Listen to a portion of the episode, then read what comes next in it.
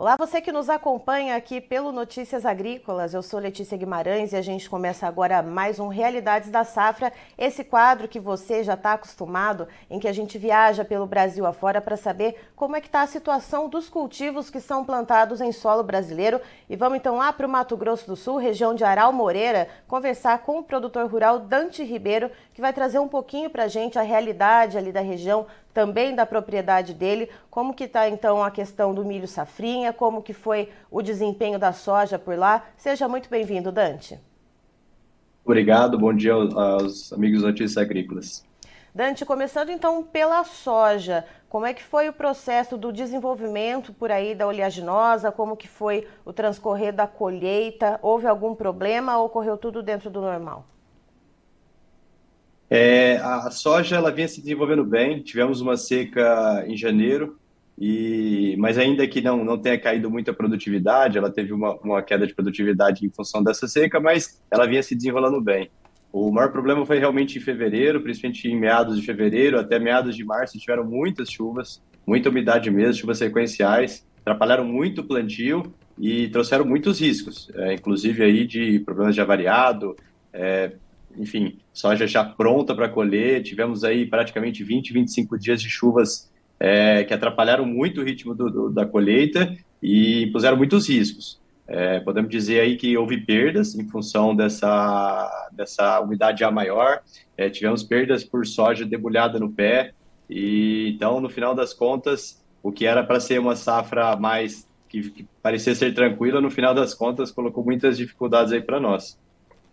E aí, com essa, com essa chuva que veio mais para o final, Dante, uh, o produtor ele teve que fazer algum tipo de manobra para conseguir dar conta de colher tudo, para evitar para evitar não, para mitigar, né, diminuir esses prejuízos, né, e sair um pouco dessa zona de risco, como você falou, né, da soja ali uh, que estava já debulhando ali no pé. Como que foi esse finalmente da soja? Sem dúvida, sem dúvida, sim. É, como não só nós, como praticamente todo o sul do estado do MS, até, até mais ao centro, né, é, tiveram essas dificuldades, a gente teve que a, ah, procurar colheitadeiras, caminhões, tudo que fosse tivesse disponível aí, a gente é, foi pegando no mercado, com vizinhos, enfim, quem tivesse qualquer aí ociosidade de maquinário, a gente foi é, buscando, porque realmente a janela foi muito, muito curta é, os riscos muito grandes, assim, principalmente aí de, de avariado. Então, a gente fez uma, como você disse aí, uma manobra aí para conseguir colher isso em tempo é, recorde, porque as janelas é, eram impressionantes, eram chuvas aí praticamente todos os dias, enfim, a gente tem uma, uma situação de argila, então quando chove você demora um pouco mais para entrar na lavoura, então realmente esse ano é, foi muito difícil, custos muito altos em função é, desse maquinário, enfim, desgaste de maquinário. É, e no final das contas, conseguimos colher com esse custo mais alto, mas realmente com muitos riscos. E por falar em colher, então, qual que foi a média de produtividade em sacas por hectare, Dante? E qual que é o volume normal, né, médio aí para a região de Aral Moreira, quando se fala, então, uh, na soja, quando corre tudo dentro do normal, quando não tem nenhuma intempérie climática ou alguma, algum avanço de pragas ou doenças? É, aqui, a nossa região, ela, é, ela tem uma, enfim, uma produtividade muito boa. Eu diria que toda região, a partir de 65 sacas, chegando aí, enfim, acima de 70 sacas, a gente vem conseguindo bater essas metas acima de 70 sacas. É claro que ano passado teve uma quebra impressionante, né? É, mas esse ano fechamos acima de 70 sacas, o que para nós, em função da dificuldade do ano, foi realmente uma conquista. É, mas é isso, assim, nossa meta é sempre efetivamente bater o máximo possível diante do que, do que o clima nos impõe. E esse ano, apesar de todos os riscos, ainda fechamos uma média boa, que, que é bem satisfatória em função do, do da dificuldade do ano. Em relação a negociações, Dante, uh, já tinha algum volume de negócios travado, pelo menos para custeio, uh, ou algum pouquinho a mais, alguma porcentagem a mais? E como que está sendo o andamento agora das negociações da soja? Já sim, já sim. A gente é, se antecipou esse movimento, a gente sabia desses, é, desse montante de soja que vem entrando no Brasil aí, os últimos dois anos, aí, se não me engano, 5, 6 milhões de novos hectares.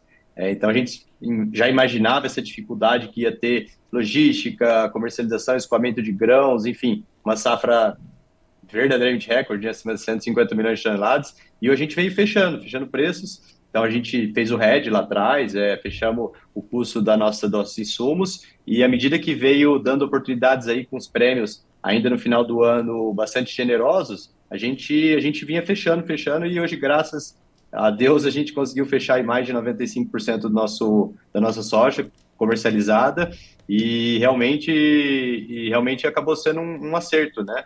É, a gente sabe que esse primeiro semestre ainda pode, pode vir alguma coisa, é, alguma oportunidade aí para o Brasil vender de soja, mas que essas janelas estão se encurtando, né? Porque já está entrando a, a safra norte-americana.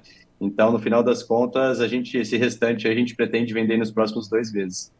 E com esse montante que já foi comercializado, e lembrando daquilo que você falou dos custos de produção que aumentaram, né? Porque teve uh, toda essa correria para colher logo a soja, para não para mitigar essa, essa avaria nos grãos. Uh, foi rentável? Foram bons negócios realizados, Dante? Sim, é, em função dos preços que nós acabamos aproveitando, né, acima de 155, 160 reais, sem dúvida.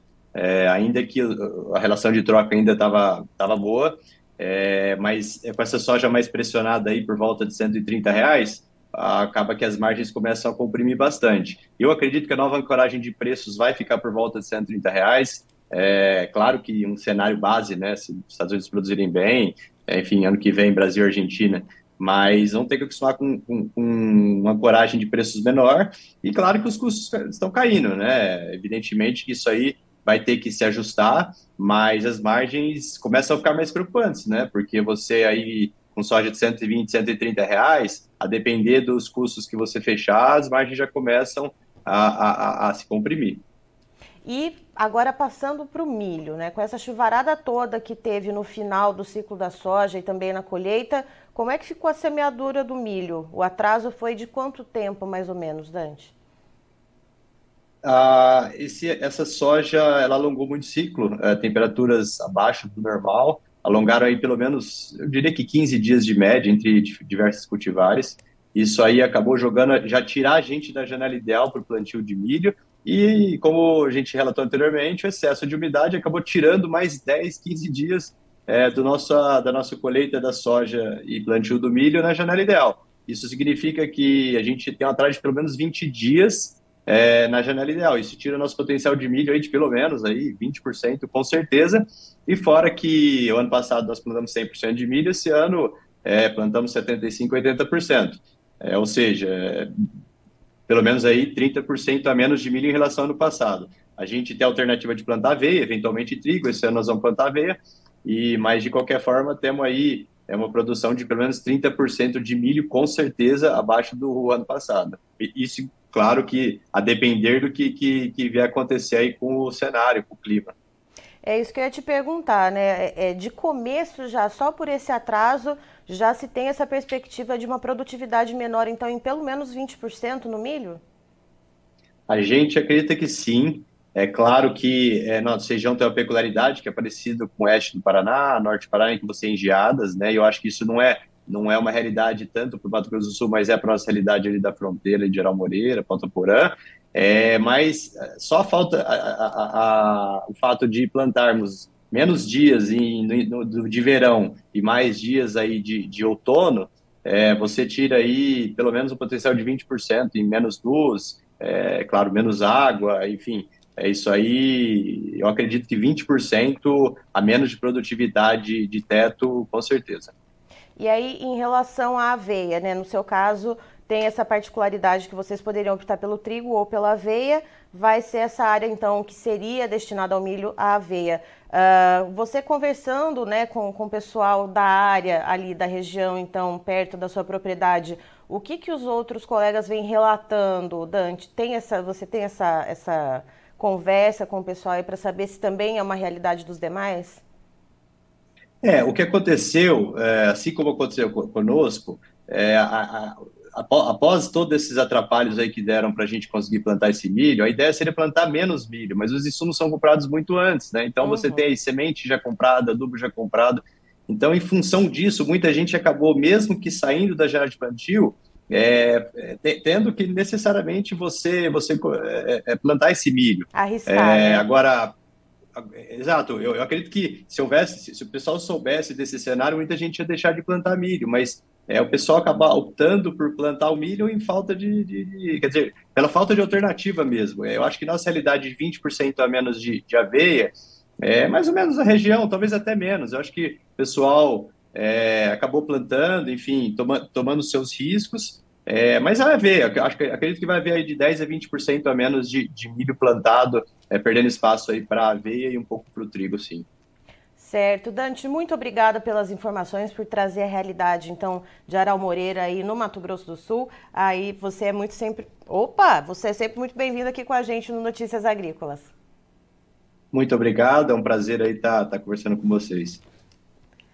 Tá aí, então, estivemos com o Dante Ribeiro, que é produtor rural da região de Aral Moreira, no Mato Grosso do Sul, nos trazendo a realidade de como foi o transcorrer da safra de soja lá no local e como que foi o plantio do milho safrinha, já foi finalizado por lá e teve atraso. Segundo Dante, muita chuva no final, então, uh, da, da, da, do desenvolvimento da soja e principalmente durante a colheita. Inclusive, ele fala uh, de um custo de produção maior para a soja, porque teve que correr atrás de mais maquinário para poder entrar nas lavouras, né? Porque as janelas eram muito curtas, então quando dava para entrar na lavoura, precisava ter mais máquina para poder correr, portanto, com essa colheita para diminuir então os riscos de avaria nos grãos. E isso acabou causando um atraso no plantio do milho safrinha, cerca de 20 dias mais ou menos fora da janela, segundo o Dante, e dessa maneira, no caso dele especificamente, uh, por estar tão fora da janela, ele resolveu então diminuir a área que seria destinada ao milho. Então, ele, ele disse que plantou em torno de 80% da área que seria para o milho com o cereal e o restante, então os 20%, ele apostou na aveia. E segundo ele, alguns outros produtores também fizeram a mesma coisa e só não diminuíram mais porque os insumos, então as sementes e outros produtos que são destinados para a safrinha de milho já estavam comprados, então não tinha muita alternativa, não tinha muito para onde correr. Mas segundo Dante, uma coisa é dada como certa, como aquela região ali de Aral Moreira uh, é, acaba sendo propensa a geadas e como esse plantio fora da janela uh, deixa o milho mais ali exposto ao clima de inverno, então pode ser que a produtividade já caia então em torno de 20% no caso do milho. Eu encerro por aqui, já já tem mais informações para você. Fique ligado.